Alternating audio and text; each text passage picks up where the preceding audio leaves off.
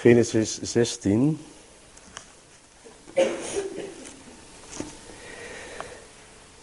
Vanaf vers 6. Abraham zei tot Sarai, zie, uw slavin is in uw macht, doe met haar wat goed is in uw ogen. Toen vernederde Sarai haar en zij vluchtte van haar weg. Een engel des Heren trof haar aan bij een waterbron in de woestijn, bij de bron aan de weg naar Sur. En zei, Hagar, slavin van Sarai, van waar komt gij en waarheen gaat gij? En ze zei, ik ben op de vlucht voor mijn meesteres Sarai. De engel des Heren zeide tot haar, keer naar uw meesteres terug en verneder u onder haar hand. De engel des Heren zei tot haar, ik zal uw nageslacht zeer talrijk maken, zodat het vanwege de menigte niet geteld kan worden. Voorts zei de engel des Heren tot haar, zie, gij zijt zwanger en zult een zoon baren en hem Ismaël noemen. Want de Heer heeft naar uw ellende gehoord. Hij zal een wilde ezel van een mens zijn. En zijn hand zal tegen allen zijn. De hand van allen tegen hem. En hij zal ten aanschouwen van al zijn broederen wonen. Toen noemde zij de naam des Heeren die tot haar gesproken had. Gij zijt een God des aanziens. Want zij zei, heb ik hier ook omgezien naar hem die naar mij ziet. Daarom noemt men die put de put Lage Iroi. En zie, hij is tussen Kades en Beret. En Hagar baarde Abraham een zoon. En Abraham noemde de zoon die Hagar gebaard had Ismaël. En Abraham was 86 jaar oud toen Hagar Ismaël en Abraham baarde. Het vervolg van deze geschiedenis van Hagar vinden we in Genesis 21. Waar Hagar nu niet vlucht, maar voor haar meesteres maar verdreven wordt, weggestuurd wordt door Abraham zelf. Genesis 21 vanaf vers 10. Daar zegt Sarah tot Abraham, jaag die slavin met haar zoon weg, want de zoon van deze slavin zal niet erven met mijn zoon, met Isaac. Dit nu mishaagde Abraham zeer ter wille van zijn zoon. Maar God zei tot Abraham, laat dit niet kwaad zijn in uw ogen om de jongen en om uw slavin. In alles wat Sarah tot u zegt, moet gij naar haar luisteren. Want door Isaac zal men van uw nageslacht spreken. Maar ook de zoon der slavin zal ik tot een volk stellen, omdat hij uw nakomeling is. De volgende morgen vroeg nam Abraham brood en een zak water en gaf het aan Hagar, dat liggende op haar schouder. Als ook het kind, en hij zond haar weg. Daarop ging ze heen en dwaalde door de woestijn van Berseba. Toen het water uit de zak op was, wierp zij het kind onder een van de struiken en ging op een afstand zitten, zover als een boogschot reikt. Want ze zei, ik kan het sterven van het kind niet aanzien. Terwijl zij op een afstand zat, verhief zij haar stem en weende. En God hoorde de stem van de jongen. En engel Gods riep van de hemel tot Hagar en zei tot haar, Wat deert u, Hagar, vrees niet, want God heeft naar de stem van de jongen gehoord. Daar waar hij is, sta op, neem de jongen op en houd hem vast met uw hand, want ik zal hem tot een groot volk stellen. Toen opende God haar ogen en zij zag een waterput. Zij ging de zak met water vullen en liet de jongen drinken. En God was met de jongen en hij groeide op. Hij ging in de woestijn wonen en werd een boogschutter. En dan nog iets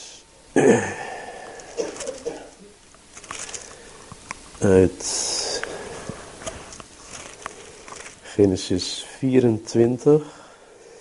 Bijna aan het eind, Genesis 24, vers 62. En Isaac kwam uit de richting van de put Lage Iroi. Hij woonde namelijk in het zuiderland. En 25, vers 11. Genesis 25, vers 11.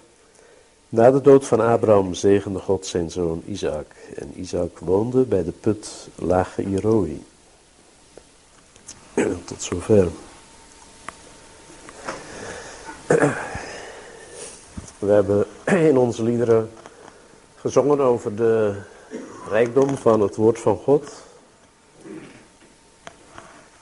De verschillende aspecten daarvan. In lied 212, dat het zowel toont wie God is in zijn heerlijkheid, als ook wie wij zelf zijn. Dat woord houdt aan de mens zijn eigen beeld voor ogen, toont hem zijn boze hart en diep verdorven aard. En wij hebben ook onze dankbaarheid uitgesproken voor het feit dat God zijn woord aan ons gegeven heeft als een groot geschenk. Dat woord dat levend en krachtig is. In lied 90 hebben we ook de wens, het verlangen uitgesproken. Geef dat steeds uw woord door ons wordt gehoord. Werk in ons door uw genade, sla ons in ontferming gade. En in het tweede couplet, waar geen mens ons hulp kan schenken, blijft uw liefde ons toch gedenken. Wie ons ook begeeft, u, o Vader, leeft. We hebben in het boek Genesis gelezen over twee bronnen, twee waterputten, die ons ook iets vertellen over de rijkdom van het woord van God. We zien hoe verschillende personen ervaringen met God opdoen bij die bronnen waarmee ze in aanraking komen en waar ze water komen putten of water daaruit drinken. En natuurlijk is het in het Midden-Oosten nog begrijpelijker dan in onze westerse landen hoe groot de betekenis is van het water. Maar ook voor ons is het duidelijk dat we niet zonder water kunnen leven. En waarschijnlijk is een van de grote problemen die de wereld nog te wachten staan als onze Heer niet spoedig komt, het tekort aan water. Zeker in de landen van het Midden-Oosten. Als gelovigen hoeven wij geen gebrek aan water te hebben. Als we onze weg met de Heer gaan en telkens, iedere dag opnieuw, drinken uit die rijke bronnen van het woord van God. Dat woord komt tot een ieder van ons. Of we nu jong zijn of oud, in welke situatie we ook zijn. Dat woord spreekt tot ons. In de eerste geschiedenis in Genesis 16 zien we hoe Hagar, een slavin, waterput uit de bron, hoe zij daar ook een ontmoeting heeft met de Heere God. En het is geen plezierige situatie waarin zij verkeert. Zij is op de vlucht geslagen. Zij was door Abraham en Sarai meegenomen uit Egypte. De tijd dat Abraham en Sarah daar waren in Egypte, hebben ze grote rijkdom verworven. Rijkdom aan goederen, maar ook aan slaven en slavinnen. daar hoorde ook Hagar bij. Maar Hagar nam een, bijzondere plaats in, in die familie, die huishouding van Abraham. Doordat haar meesteres, Sarai, zelf onvruchtbaar was. En op voorstel van Sari zelf werd Hagar, de slavin, aan Abraham gegeven als tweede vrouw. We weten dat dat niet naar Gods gedachte was, zeker niet in Nieuw-Testamentisch licht. Maar het kwam voor. Het kwam zelfs vaak voor. En in al die situaties zien we dat het zeker niet het geluk van diegene die daarbij betrokken waren bevorderde. Dat is ook hier zo. Die, het leidde tot een intern conflict in die familie. Conflict tussen die twee vrouwen. Maar Sari was de meesteres en zij vernederde Hagar. Staat er nu bij op welke manier. We weten niet precies wat er gebeurd is. Maar Hagar die hield het voor gezien en ze vluchtte van haar weg.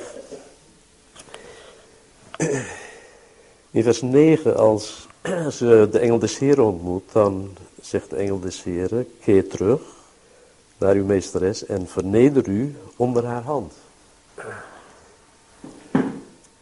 Dus God die dat allemaal gezien had, daar nota van genomen had van het hele gebeuren van die situatie, die ging daar op in, in dat gesprek met Hagar.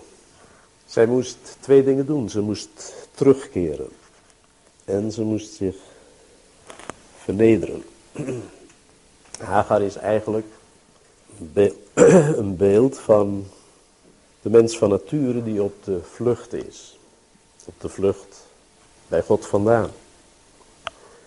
Hoewel het in een moeilijke situatie was waarin Hagar verkeerde, was het toch in de familie van Abraham. De man aan wie God zijn belofte gedaan had. In sommige kringen spreekt men dan over de lichtkring van het verbond. God had zich aan Abraham bekendgemaakt. Zijn belofte gedaan. En in dat licht gezien was het niet goed wat Haga deed. Wat er ook precies gebeurd mag zijn. Zij vluchtte niet alleen van Sari weg, maar zij vluchtte ook van die mensen vandaan met wie God speciale bedoeling had, en aan wie God zich geopenbaard had. We weten dat, dat de mens van nature op de vlucht is voor God. We zien dat al in Genesis 4, dat Kain vluchtte van het aangezicht des Heren. Jona ging ook weg van het aangezicht van de Heer. Dat is niet goed als we in zo'n positie verkeren. Maar zoals gezegd, kan niet alleen een gelovige overkomen, zoals Jona, dat hij vluchtte, maar het is de situatie van ieder mens. En als we de Heer Jezus nog niet kennen, als we Hem nog niet toebehoren, als Hij nog niet onze Heer en Heiland is, als we nog niet God hebben leren kennen als onze Vader in de Heer Jezus, dan zijn we in feite toch allemaal ver verwijderd van het hart van God, op de vlucht voor Hem. En dan komt het erop aan dat we een ontmoeting met Hem hebben, dat we Hem leren kennen. En wat is het heerlijk dat we zien dat God zich in de woestijn openbaart aan deze Hagar. Dat hij zichzelf aan haar bekend maakt. Is dat niet prachtig? Dat het initiatief van God uitgaat. God sprak niet alleen tot die geweldige figuur, Abraham, aartsvader. Hij maakte zich niet alleen aan hem bekend. God wordt de God van Abraham genoemd. Ook de God van Isaac, heel persoonlijk. En ook de God van Jacob. Met elk van hen had God een intieme relatie, een persoonlijke verbinding. Maar God maakt zich ook bekend aan Hagar. Hij wil ook tot u en tot mij spreken. Hij spreekt ook tot ons. Midden in de woestijn van het leven, waar geen mens ons hulp kan schenken, blijft uw liefde ons toch gedenken. Wie ons ook begeeft, uw vader leeft. De put Lageroi, waar die ontmoeting tussen Hagar en de Heere God plaats heeft, die betekent ook de bron van de levende God die naar mij omziet. Hagar die verwijst daar ook naar in vers 13. Toen noemde zij de naam des Heren die tot haar gesproken had. Gij zijt een God des aanziens. Want zij zei, heb ik hier ook omgezien naar hem die naar mij ziet. Daarom noemt men die put de put lage Iroi. Ook de naam van God als de levende komt daarin tot uitdrukking. De levende die naar mij omziet. De God des aanziens. We hebben te maken met een levende God. We de dienende, levende en de waarachtige God, zoals het in 1 Thessalonicense 1 staat. Bekeerd van de afgoden om de levende en waarachtige God te dienen. En we hebben een levende heiland die dood en graf heeft overwonnen. En die levende Heer leren we kennen in de bronnen, bij de bron, de bronnen van het woord van God. God zelf neemt het initiatief tot deze ontmoeting, tot dit gesprek.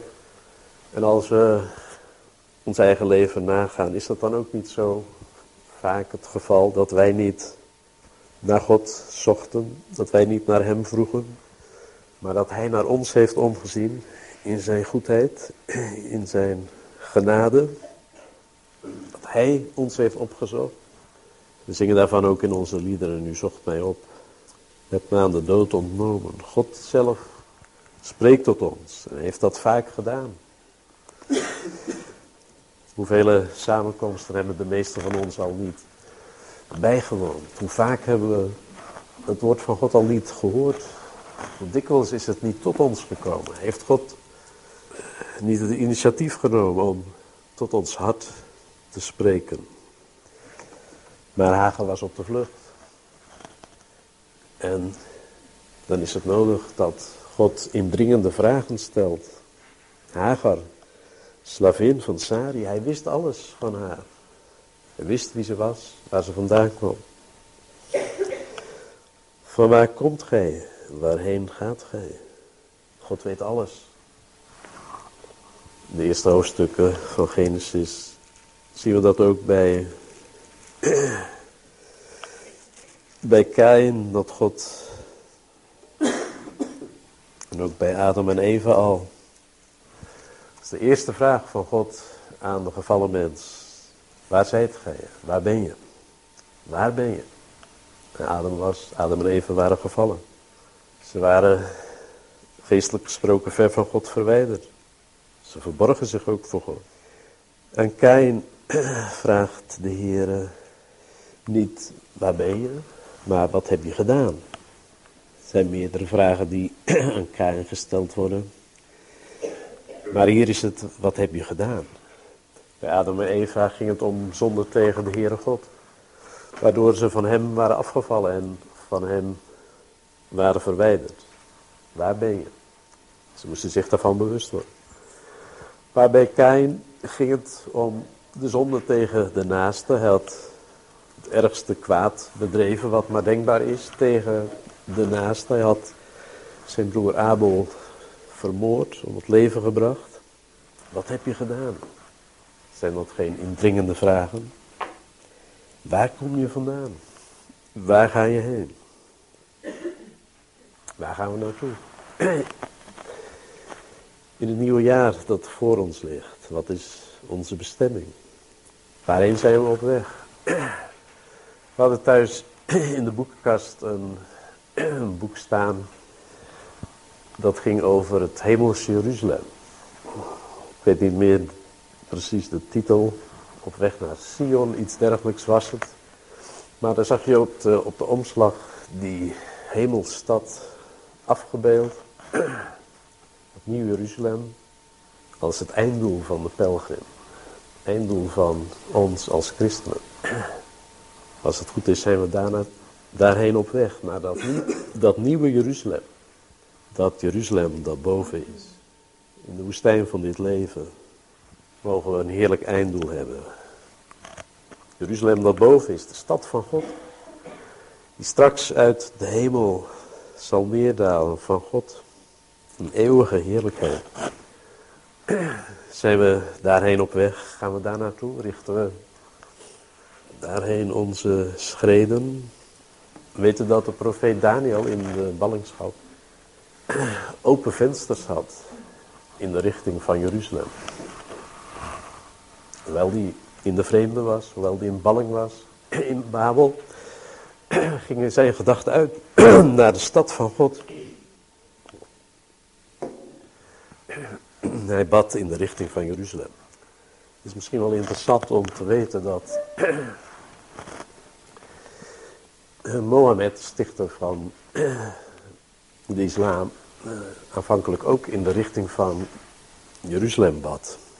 Hij had die gewoonte overgenomen van de Joden, maar na conflicten met hen en allerlei andere gebeurtenissen heeft hij die gebedsrichting veranderd in de richting van Mekka. Nu, het gaat ons niet om stad hier op aarde, zelfs niet om het Jeruzalem, het aardse Jeruzalem, de hoofdstad van Israël. Het gaat ons om die stad die boven is. Daarheen zijn we op weg. Maar ondertussen mogen we hier onze wandel voortzetten in de woestijn van dit leven. Hebben we van die geweldige bronnen waaruit we mogen putten. En waardoor de Heer ook tot ons spreekt. Het was geen plezierige boodschap die Hagar hier kreeg. Ze moest terugkeren. Keer naar uw meesteres terug. We vinden dat wel vaker in de schrift dat we moeten teruggaan. Als we denken aan de profeet Elia. Toen hij een ontmoeting had met de Heere God, de berg Horeb. Dan krijgt hij ook een opdracht, een aantal opdrachten, nadat hij zijn beklag gedaan heeft over het volk Israël en met dat probleem bij God gekomen is, dat er eigenlijk niemand was overgebleven, ik alleen ben overgebleven. Maar dan zegt de Heer tot hem, keer op uw schreden terug. Keer terug. Dat zegt de engel des Heer ook hier tegen Hagar, keer terug. En eigenlijk is dat, zouden we kunnen zeggen, de kern van de bekering. Dat is omkeren, terugkeren naar God. Verneder u, dat is ook iets eigenlijk wat samenhangt met de bekering. Als we ons tot God wenden, als we ons bekeren tot Hem, dan worden we heel klein voor Hem. Kunnen we niet blijven staan. Moeten we ons buigen voor Hem. Moeten we ons vernederen. Kunnen we denken aan dat prachtige voorbeeld van de Aman, die machtige legeroverste die daar zo hoog te paard zat. Hij moest zich vernederen. Hij moest heel klein worden. Neerdalen in de Jordaan. Zevenmaal zich dompelen in dat water. Wat een vernedering. Maar hij deed het. En hij werd behouden. En zo is dat ook als we ons tot God bekeren. Als we ons vernederen voor Hem. Is het niet geweldig dat engel des Heren ook belofte van zegen voor haar had? Ook voor de zoon die ze bij zich droeg. Gij zit zwanger, ge zult een zoon baren en hem Ismaël noemen. Want de Heer heeft naar uw ellende gehoord. Ismaël betekent God hoort. En we zien in deze geschiedenis in Genesis 16 dus eigenlijk twee dingen. God ziet. God ziet daar waar we zijn, daar waar we ons bevinden. Maar hij hoort ook. Hij is de God die hoort. De Heer heeft naar uw ellende gehoord. Dat komt ook terug in Genesis 21 bij die andere put, bron van Berzeba. In Genesis 21, vers 17, daar zegt de engel des Heren, wat deert u Hager, vrees niet, want God heeft naar de stem van de jongen gehoord, daar waar hij is. Genesis 16, God heeft naar uw ellende gehoord. God hoorde naar Hagar, hij kende haar probleem, hij kende haar toestand, haar situatie. Hij heeft naar uw ellende gehoord, maar hij hoorde ook naar de stem van de jongen. Is dat niet heerlijk dat God ons allemaal kent en dat hij ons allemaal ziet? En dat hij ons ook allemaal hoort, die van nu oud zijn of jong. Als je bidt tot de Heer, dan mag je weten, God hoort naar mijn stem. God heeft, en het staat zo treffend in Genesis 21, God heeft naar de stem van de jongen gehoord, daar waar hij is. Dat is een hoopje ellende. Hij dreigde te sterven van dorst. Het water was op. Hagar kon het sterven van haar kind niet aanzien. God hoorde naar de moeder. God hoorde ook naar het kind. Daar waar hij is. Welke situatie ook. God ziet ons. God hoort ons. Hij is de levende die naar ons omziet. Deze tweede bron in Genesis 21 betekent de bron van Berseba, de put van de eed. God is trouw aan zijn beloften, aan zijn eden, aan zijn toezeggingen. En die bron bij Berseba die speelt ook een hele belangrijke rol in het leven van de aartsvaders. En nu we weten dat het met Ismaël eigenlijk niet zo goed afgelopen is. Het is geen mooi voorbeeld voor ons, maar God heeft hem toch gezegend. God was met de jongen, hij groeide op. Maar er is een groot verschil tussen Ismaël en Isaac. Isaac was de zoon van de belofte. En via Isaac zou God zijn plannen en zijn belofte vervullen. Door Isaac zal men van uw nageslacht spreken. God werkte langs die lijn, de lijn van Isaac. En daarna Jacob, daarna de twaalf zonen van Jacob, die ook aartsvaders genoemd worden. Overigens, de stamvaders van de twaalf stammen. En zo gaat God in zijn verkiezende genade verder. In de lijn van Juda. Zo gaat dat door tot de komst van de Heer Jezus, die uit Juda geboren is. Ismaël is in zekere zin een beeld van het aardse volk van God.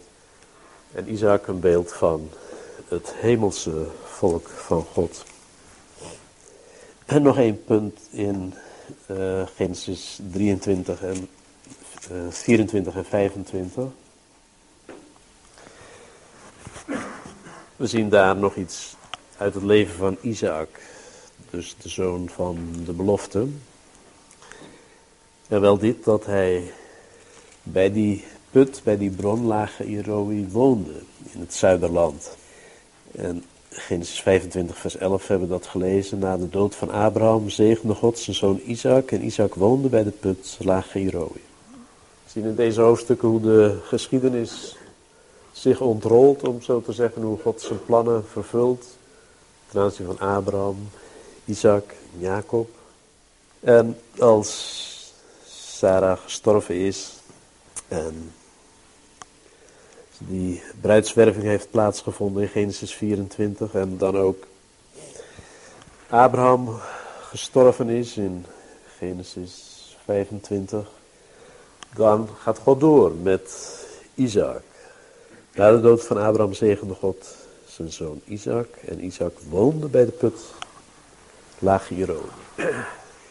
En er is een verschil met Hagar, omdat Hagar had incidentele ontmoeting met God bij die put. Genesis 16. En ook in Genesis 21 bij de bron Berseba is het maar een kortstondige ontmoeting met God. Wel prachtig natuurlijk dat ze God leren kennen, dat God tot haar sprak, dat God voorzag in haar behoeften. Maar in het leven van Isaac zien we dat Isaac daar woonde, bij die bron.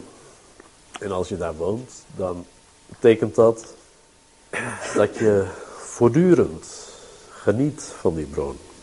Dat je voortdurend in gemeenschap bent met de God, om zo te zeggen, die die bron gegeven heeft.